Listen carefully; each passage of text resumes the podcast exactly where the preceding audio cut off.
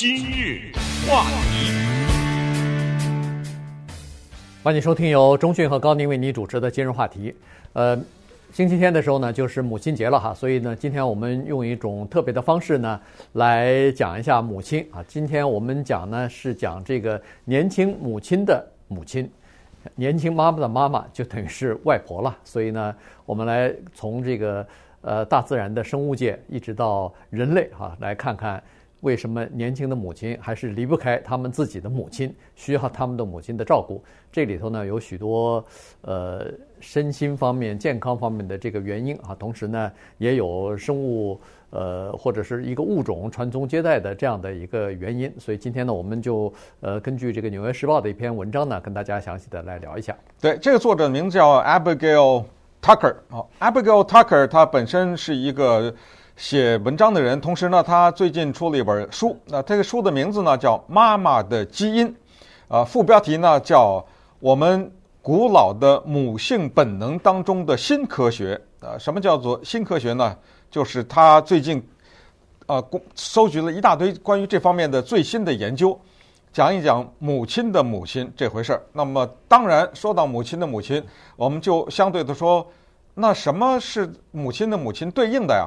哎，我们就叫岳母，哦，不对，应该叫丈母娘，对吧？对，丈母娘。呃，确切的词汇是丈母娘，也就是如果一个女性她生了孩子的话，这个孩子她有奶奶和姥姥，奶奶和姥姥不一样吗？甚至奶奶可能更重要啊，因为儿子啊，对不对？这传宗接代的事我可能更重要。可是你要听 Abigail Tucker 的说法呢？麻烦大了，这里面呵呵 这里面区别大了去了。当然还有跟动物世界的比较。不过在说 Tucker 呃他的感想和他新书的一些内容之前呢，首先当然祝大家预祝了哈母亲节愉快。同时呢，也告诉大家，在今天下午的尖峰时刻节目当中，我们有一个特别的安排的母亲节的节目，一个小时，对吧？对。呃，这个呢特别节目到时候大家可以稍微听一下啊，有我们。电台的主持人的这个呃，就是现身说法，讲自己的故事，也有纽约的呃这个主持人一三八零哎一三八零的主持人的许多个人的故事，当然还有一些听众和孩子的这个感言哈，所以呃这是一台精心制作的节目吧。呃，再回到我们今天的这个话题哈，母亲的母亲，呃，因为从他这个 Abigail 自己的亲身经历啊，呃，他就可以说明很多的问题。首先，他尽管年纪还不是那么大呢，但是已经有四个孩子了。在生第一个孩子的时候，他就感觉到，尽管他在事业上算是一个成，就是说至少是一个比较能干的这么一个人吧，而且呢，算是一个有独立精神的这么一个女性，但是呢，碰到有一些事情，包括生活上的一些事情和怀孕、带孩子、照顾孩子的一些事情呢，她觉得自己像白痴一样，基本上不太懂。所以呢，这时候呢，她的妈妈。就起到了非常关键的作用。第一个孩子的时候，他不知道请教过他妈多少次东西哈。然后第二个孩子、第三个孩子，于是到了去年的时候呢，在疫情期间，他又怀了第四个孩子。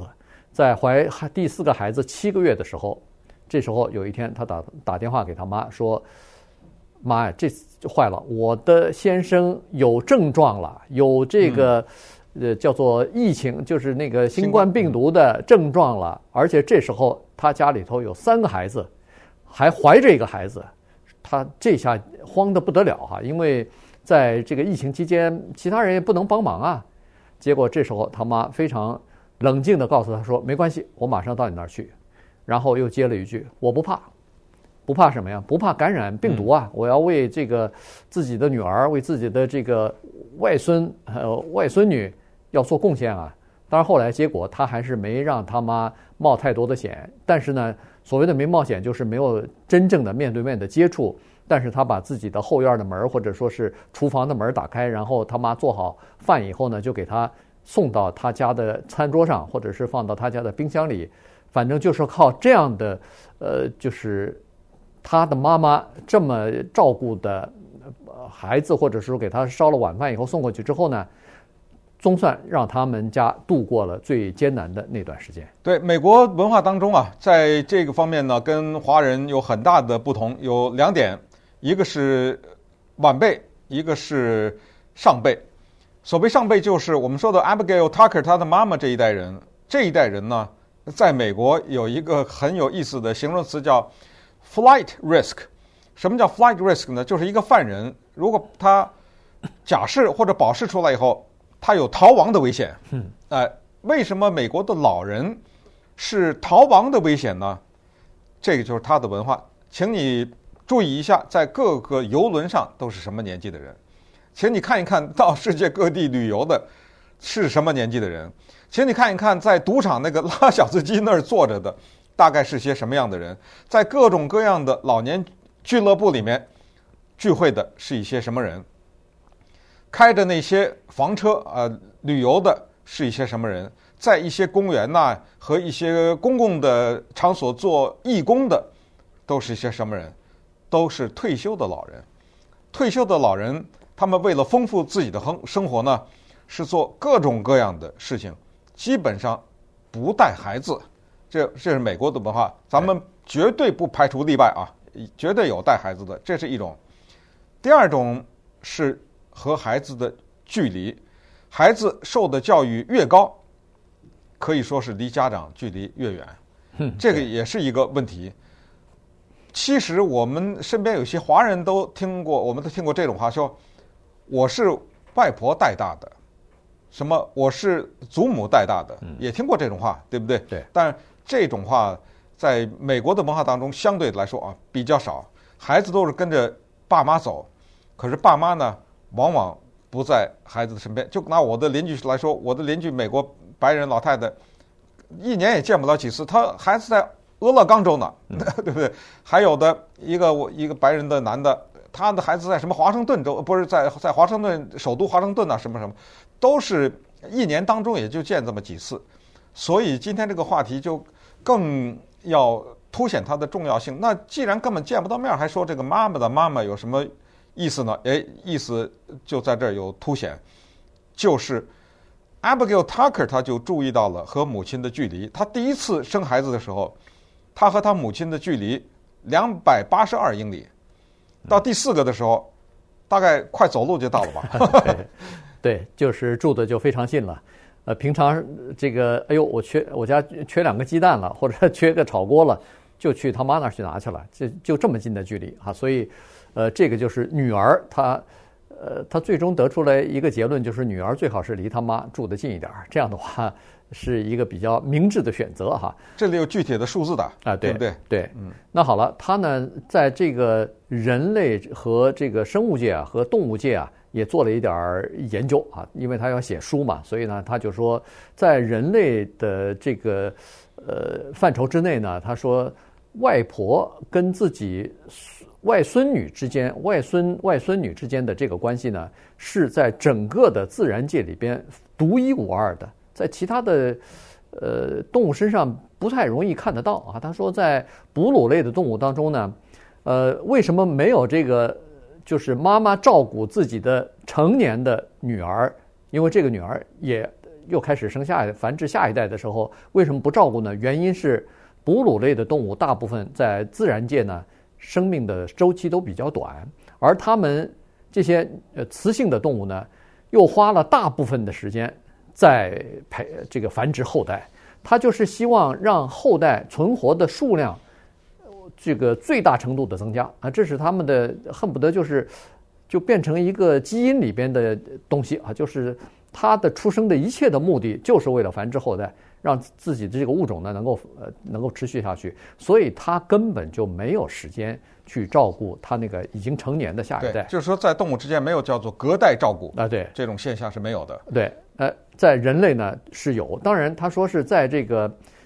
有少数的几种物种当中呢是有的，比如说这个就是可以活很长时间的寿命比较长的鲸鱼的身上，可以看到这个隔代照顾的这个现象。这个和人类呢比较接近，但大部分的情况，你包包括棕熊啊什么的，他说棕熊哦不是海豚啊，海豚照顾自己。就是刚出生的孩子，也只不过三天而已啊。海豹，嗯，哎，海豹哈，这呃，seal，对，海豹照顾三天，三天完了以后，做妈妈的，一头扎到那个冰冷的海水里头，再也不会和自己的子女再见面了。这就是生物界的这种残酷啊，呃，你海豹还照顾三天呢，那乌龟一下下一百多个蛋，一个也不照顾。它永远 它见都没见过，对它自己的孩子它见都没见过，它下完蛋它走了嘛，靠那个太阳阳光来哺育这些蛋，然后等蛋孵出来以后，那个小海龟就爬到海里去了，要不被吃了，爬到根本不知道他妈是谁，所以这就是动物界的情况。那稍待会儿呢，我们再看一看，对于工业化以前的芬兰呐、等等这些国家的研究，发现这个婆婆呃或者说姥姥和奶奶之间，真的差别的很大，大到要命的程度。